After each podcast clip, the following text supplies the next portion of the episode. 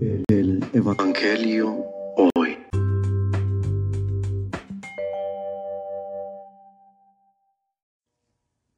Del Santo Evangelio según San Mateo.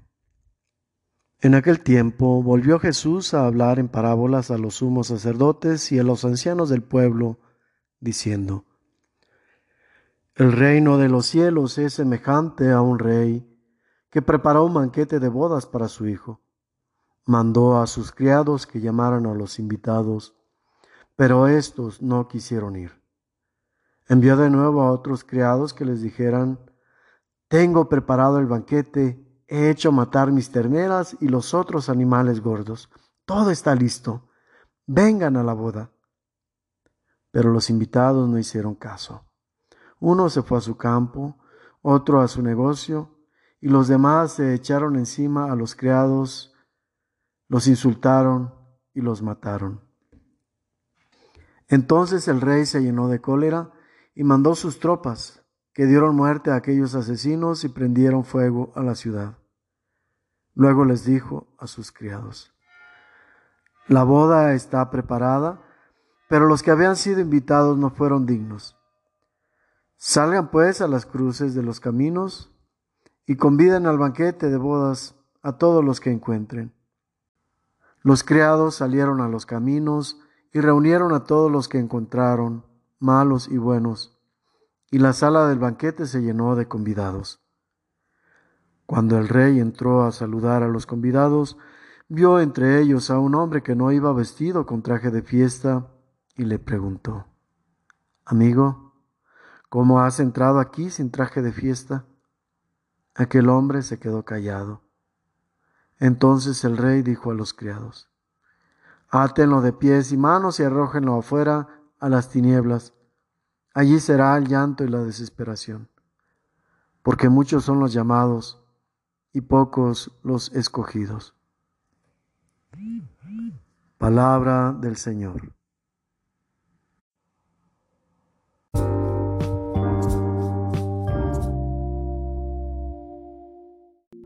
La situación hoy.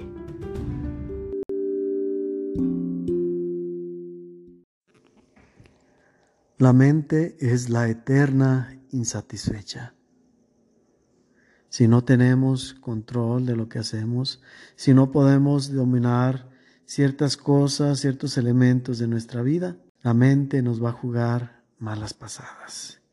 Y es eso lo que nos hace reaccionar movidos por emociones negativas que nos roban la libertad ante situaciones de conflicto, ante situaciones difíciles, ante situaciones que no esperamos y específicamente que nos afectan de manera directa e inmediata, o por lo menos en ese momento nos damos cuenta de qué tanto es la afección sobre nuestra persona.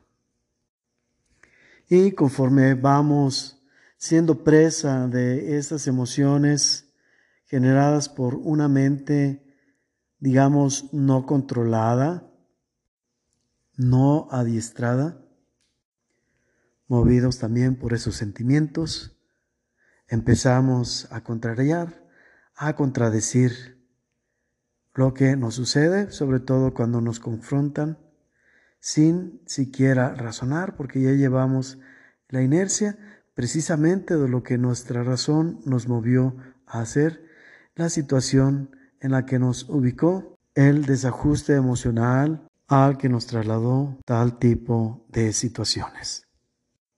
Esa manera de estar a la defensiva no es otra cosa, sino que la preocupación excesiva de nuestro propio yo, muy por encima del tú o del nosotros. Lo cual también se comprueba que es un desajuste, dado que nuestra naturaleza desde la creación es para participar en la comunidad, para ser parte de ella y en este sentido tener allí nuestra identidad.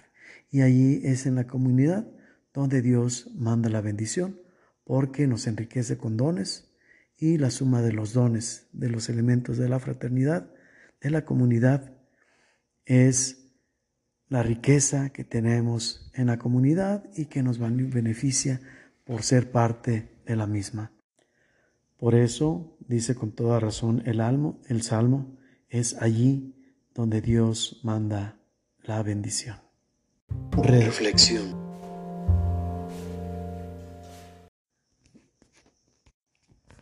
El no tener claro que el yo se reafirma con el tú para convertirse en un nosotros es lo que nos hace desviar nuestros actos a actos sobre nosotros mismos, que lo demás deja de ser importante, que lo único en lo que gira nuestro mundo es nuestro yo.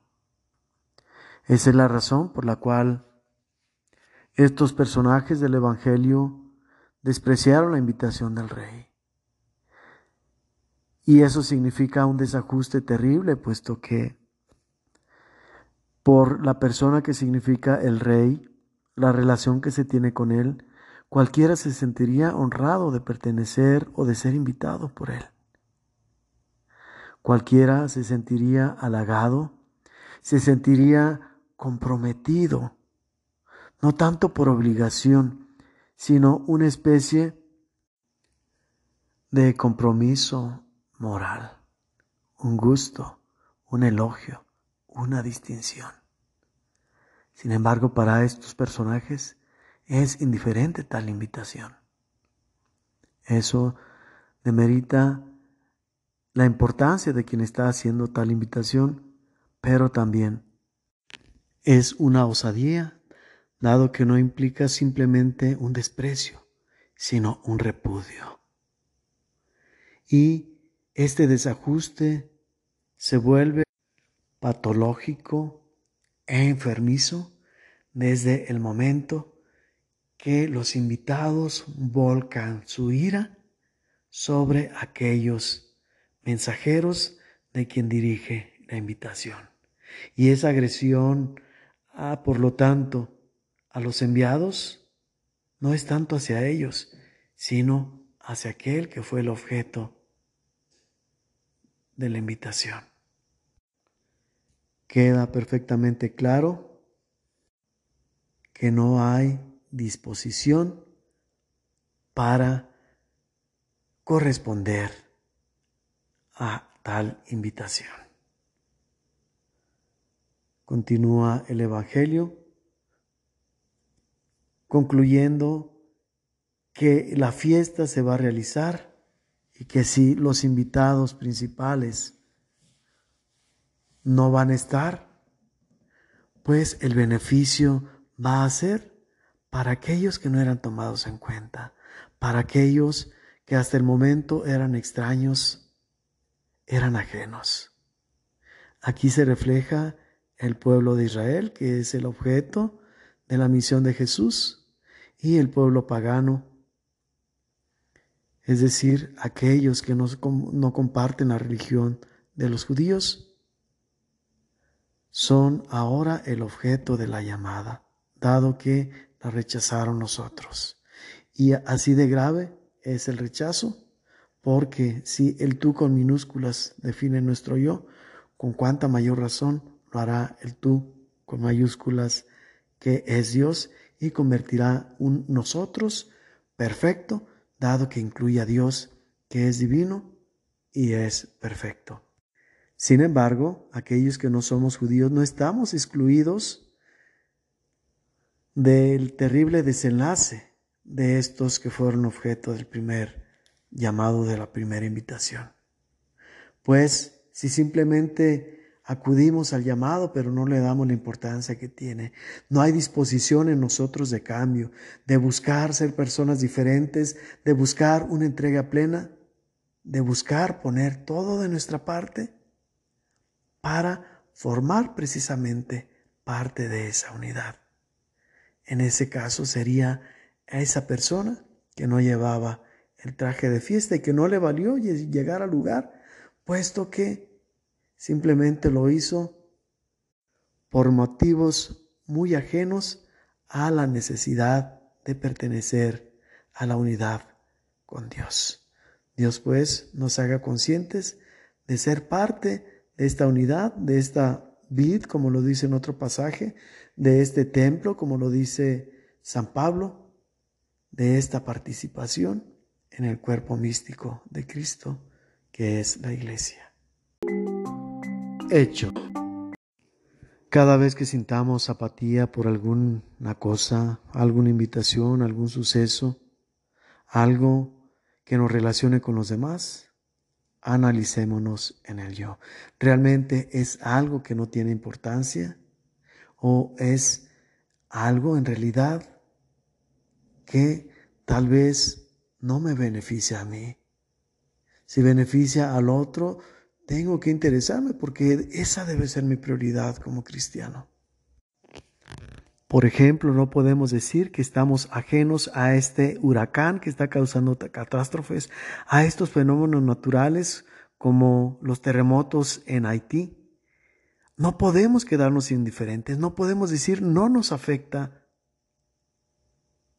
Con enterrar la cabeza en la arena no significa que la realidad deje de existir, desaparezca, que los temores no lo sean más.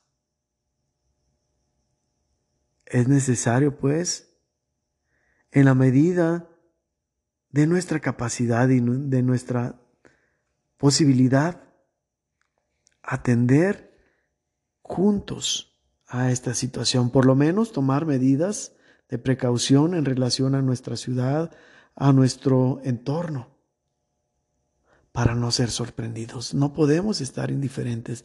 Esta es la prueba más fehaciente de que el pensar que no nos afecta, el pensar que nuestra persona queda exenta, no nos aísla ni nos aleja del peligro. Aquí se confirma pues que no hay yo aislado, sino nosotros y juntos hacemos la fuerza. Hay que estar pues atentos a la solidaridad, dispuestos y disponibles para poner aquello que de nuestra parte podemos poner al servicio en bien de todos. Las simples medidas, el simple hecho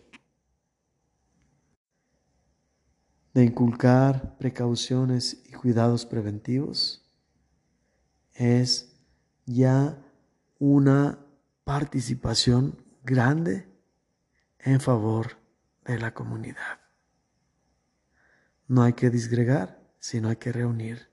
Recordemos lo que dice Jesús. El que no está conmigo está contra mí. El que no junta conmigo desparrama. El llamado pues no lo hace Dios. Sepamos responderle a través de aquellos hechos que afrontamos a lo largo de nuestra vida.